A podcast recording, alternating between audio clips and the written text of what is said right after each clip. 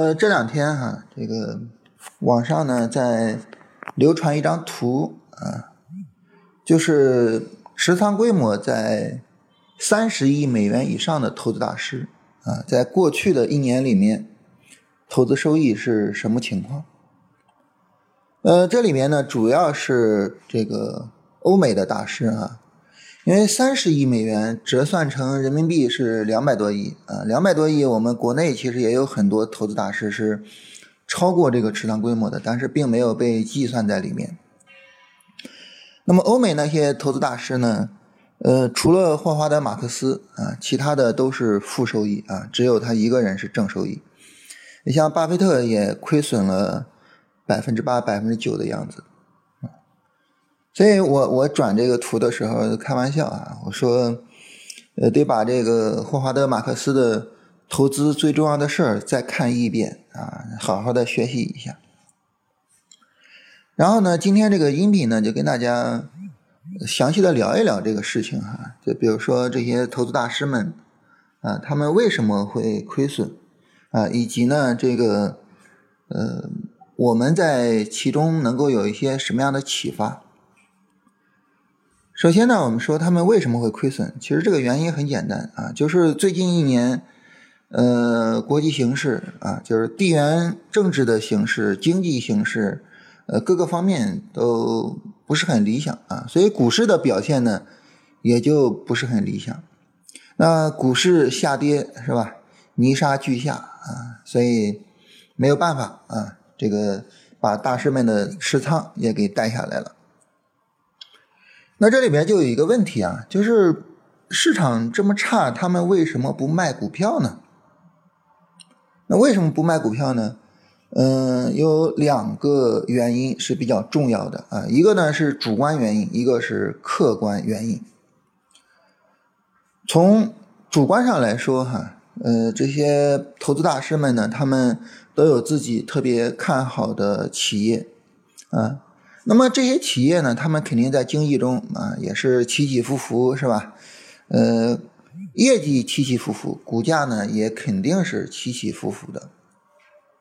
但是呢，呃，这些大师他们眼睛看的可能不是说，呃，这个季度的业绩怎么样，这一年的业绩怎么样，他们可能是看的十年之后，呃，三十年之后，所以呢，呃，他们就会愿意去长期的持有。这些公司，在这里面呢，这个查理芒格曾经做过一个非常经典的论述哈。他说，呃，在我们过去几十年的交易中，啊，可能有几十天是收益特别大的。如果说你把这几十天给扣除掉，我们的收益就会变得特别的平庸。但是问题在于，我不知道哪一天才是大收益，才是这种。有巨大收入的那一天呀，对吧？如果说呢，我知道哪一天会有一个非常大的收入，啊，这个时候我就只在那几十天持仓就完事儿了，对不对？但是我们没有办法知道啊。所以呢，价值投资者经常说一句话，叫做“雷电劈下来的时候你要在场”，就是这个大收益的那一天哈，它就像雷电劈下来啊，这正好雷电击中人一样。是一个很小概率的事件，那么你怎么样抓住这个很小概率呢？就是你要在场，啊，每次打了下雨的时候，你都跑到一个树底下，是吧？哎呀，劈过来吧，劈过来吧。所以就是要持仓啊，想挣钱就得持仓啊。当然你说这个呃股市的涨跌轮换是吧？这种周期所带来的风险啊，你说股市这种下跌这种什么？这些大师们啊，这些老人家都经历了不知道多少次了，所以，所以他们对于这些东西呢，看的也都无所谓啊。如果说呢，你从一个一年的周期你去算，哦，过去的一年哇，巴菲特赔钱啊，好像挺严重的事情。但是呢，你看过去十年呢，你看过去五十年呢，这一年好像就没有那么重要了，对吧？我们在我们过去的人生中，我们每一个人都经历了。可能让自己刻骨铭心的痛苦的时刻，但是十年之后你再回看那件事情，嗯，比如说，呃，失恋了，然后在他家楼下待了一晚上，或者诸如此类的，就在当时来说非常刻骨铭心的事情。现在呢，无所谓了，是吧？所以你说这个过去一年，巴菲特亏了百分之八、百分之九，好像挺严重的，嗯，但是你拉长视野，十年看呢，无所谓了，啊，所以呢，这个对于他们来说，哈，买到自己。心仪的企业，然后抱住自己心仪的企业是最重要的啊！只有这样才能够确保在雷电劈下来的时候，我能够在场。那这是主观的原因哈，这个客观的原因是什么呢？客观的原因就是对于他们来说，他们的资金量太大了，所以呢，他们稍微的一动。首先一个呢，可能会引起股价的比较大的波动。第二个呢，就是呃这个交易所会啊公告说他们这个出这些股票或者是买这些股票，然后呢就会引发蝴蝶效应，然后就会对这个股价产生更大的影响。所以他们可能就不会很轻易的去动这些股票啊。你像前段时间巴菲特卖那个比亚迪是吧？啊，然后香港交易所公告，然后引起了一系列的影响，对吧？啊，所以他们不会太轻易的去动这些东西，啊，当然这个买卖都很正常啊，巴菲特买卖比亚迪也很正常，是吧？嗯，你说白了，如果说不是准备说这个股票我要持有一辈子，我终究是要卖的，是吧？一买一卖才完成一笔交易，终究是要卖的，而且比亚迪涨了这几年之后，估值这么高，可能是个。卖的时机，啊，那我就卖，就是很正常的一笔交易。但是呢，因为你是巴菲特，所以这一笔交易就不那么正常了。然后我交易所我要公告，然后我大众知道了之后会引起啊非常强烈的这种嗯情绪上的影响，是吧？啊，所以明明是一笔很正常的交易，但是就是因为是巴菲特做的，就就显得不那么正常啊。所以这个也是一个很大的问题。所以在主客观上呢，就决定了，他们哪怕明知道大盘会下跌啊，股市不怎么样，他们可能也很难降低仓位，也很难去调整仓位，所以呢，就导致说他们就就亏损嘛。所以这是我们理解，就是这些投资大师他们为什么会发生亏损。然后呢，我们来聊一聊，就这些事情对于我们的影响。啊，就或者说对于我们的启发哈。首先第一个呢，就是如果说我们也是价值投资者啊，比如说大家知道我我特别喜欢唐朝老师是吧？啊，我觉得他是一个非常非常厉害的价值投资者啊。如果我们也是价值投资者，那好，那么我们就应该去做这些大师们做的操作啊。我们也应该是买入，然后长期持有一家企业，然后等到那个。雷电劈下来的时候，哎，这是一个方面。第二个呢，就是如果说我们不是价值投资者，我们就是什么呢？我们就是做投机啊。如果我们就是做投机，那么这个时候，我们并没有像巴菲特他们那样的限制呀，对不对？我们去进出场，我既不需要向交易所报告，也不会引起任何的市场扰动。这个时候，如果说我们是做投机的，那么当我们发现就市场大盘不好的时候呀，或者怎么样啊，我们就该控仓，我们就要去控仓。啊，大盘这个东西，它是我们辨识系统性风险和系统性机会的最好的工具。所以呢，客观的去判断大盘的情况，对于我们来说呢。是一个最简单、最简单的基本功。所谓客观的判断，最简单的标准是什么呢？就是突破。最简单的就是突破。啊，你比如说，此时此刻市场在波段下跌的过程中，那怎么样说市场进入不断上涨呢？突破前高，突破短线前高。啊，或者呢，它没有突破，但是走出了大力度上涨，然后小力度的调整。就这两种情况，就说明市场进入不断上涨，然后我们就可以重新去做投机了。在此之前，没有任何去做投机的价值。啊，各种抄底呀，各种什么呀，没有意义。你会发现在一个比较弱的市场里面，就是你买多少亏多少，啊，多买多亏，少买少亏，不买就不亏。所以就是给一个简单的客观标准，然后在这个客观标准之前，我就不要去做；在这个客观标准之后，我该怎么做怎么做。这是我们去处理我们的投机交易，请注意这个限定词啊，一个最简单、最有效的防控风险的手段。所以我们应该做的就是在市场从上往下破位啊，向下破位的时候，我们该停，我们就要去停。然后呢，如果说市场呢，它持续波段下跌，我们尽量的去持续的挺，持续的空仓，投机仓位啊。如果说你说我做投资的仓位，那是另当别论啊。然后，直到市场给出明确的信号，可能要展开新一轮波段上涨了，然后我们再去呃重新做投机。所以，这对于我们个人投资者来说，对于我们这个可能资金规模没有那么大的投资者来说，可能这个是比较重要的一个东西啊。就是当然。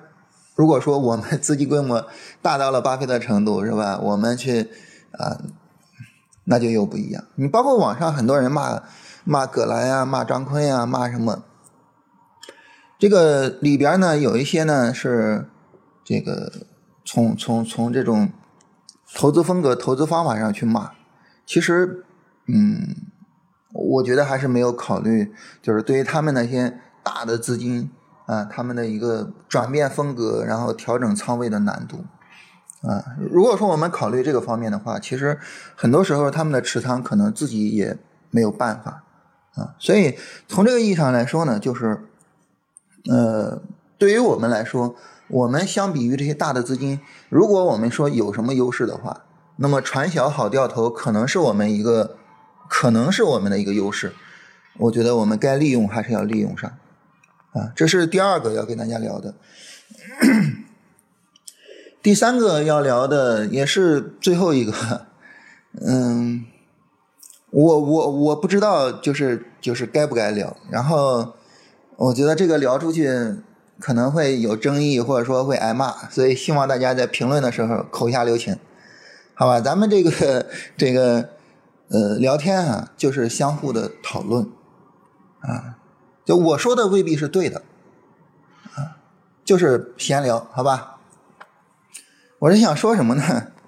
就是我们能够看到，就是大盘的一个重要的影响，是吧？不仅仅是对于我们重要的影响，因为我们可能最近一年我们的业绩也不好，呃，它对投资大师也有很大的影响，啊，所以大盘它很重要，但是呢。有一个东西，我觉得可能没有那么重要，但是我们就一直认为它很重要，什么呢？就是庄家，啊，这个呃，其实我也我也会去看这些就很多庄家思维的书啊，因为咱们做这个龙回头嘛，龙回头呢就要去研究龙嘛，但是市面上很多研究龙的这种资料呢，它是从庄家角度去研究龙的，所以那我也会去看相关的这些书哈。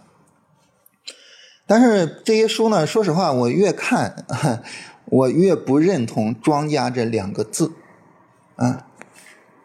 当然，你说这个市场上是否存在庄家呢？你比如说，对于呃美国那个市场，利弗莫尔的时代，那个时候是有庄家的，是吧？但是现在基本上可以说没有。然后我们国家呢，就是九十年代的时候，呃，你说有庄家，然后庄家的影响有多么大？我我我还是。觉得可以理解、可以认同的，但是现在没有。呃，我的观点是没有，就至少没有我们想象中的那种，呃，翻云覆雨，然后一出手必然赚钱的那种庄家，至少没有我们想象中的那种庄家。可能会有人就是意图通过操控市场赚钱，这可能是有的哈。但是呢，有成功，有失败。关于这个成功失败这个事情，大家如果有兴趣，可以去证监会网站上去查一下，就关于这些这个这个意图操控市场的那些处罚的那些文书，你会发现里边有人是挣钱的，但是有人是赔钱的，甚至有人是大赔的，呃，大亏之后，然后再被证监会再罚一笔，可以去看一下。就是你看完之后，我觉得就是能够去呃破除那种所谓那种庄家的那种崇拜呀，那种觉得庄家肯定是挣钱的，然后我要跟庄我也肯定是挣钱的，就我觉得能够破除就这种迷思。怎么说呢？你想，如果说你说谁是庄家的话，在医药行业，谁的资金量比葛兰更大呢？但是葛兰都亏成什么样了，对吧？在国际市场上，有谁的资金量会比巴菲特、会比索罗斯、会比西蒙斯、会比那些投资大师们更大呢？但是他们都亏成什么样了呢？是吧？我之前看书的时候还曾经看过，就是呃。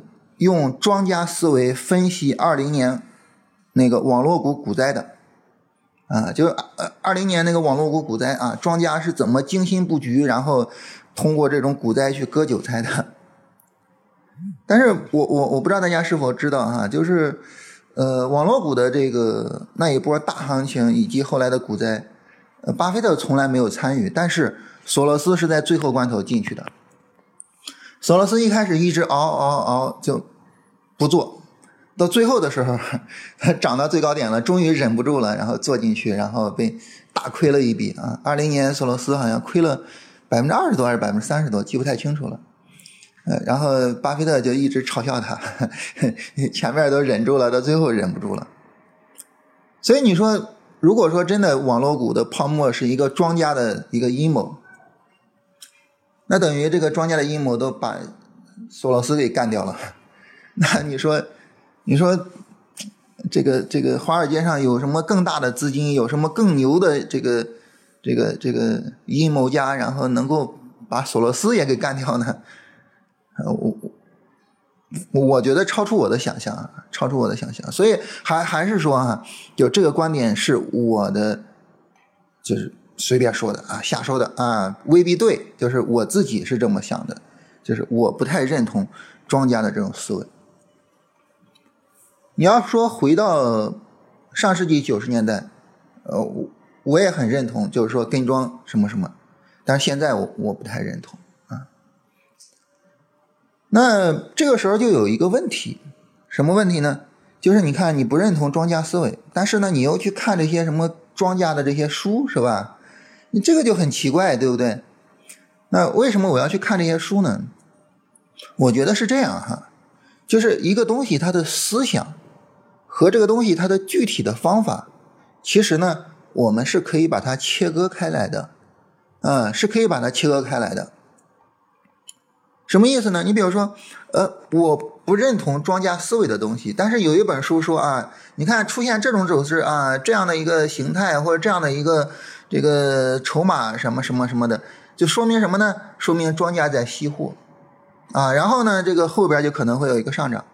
好了，我不管这个庄家是不是吸货，我也不管什么，就那个庄家思维的东西我给它拿掉，然后呢，我就去看走出这种形态是不是真的会涨。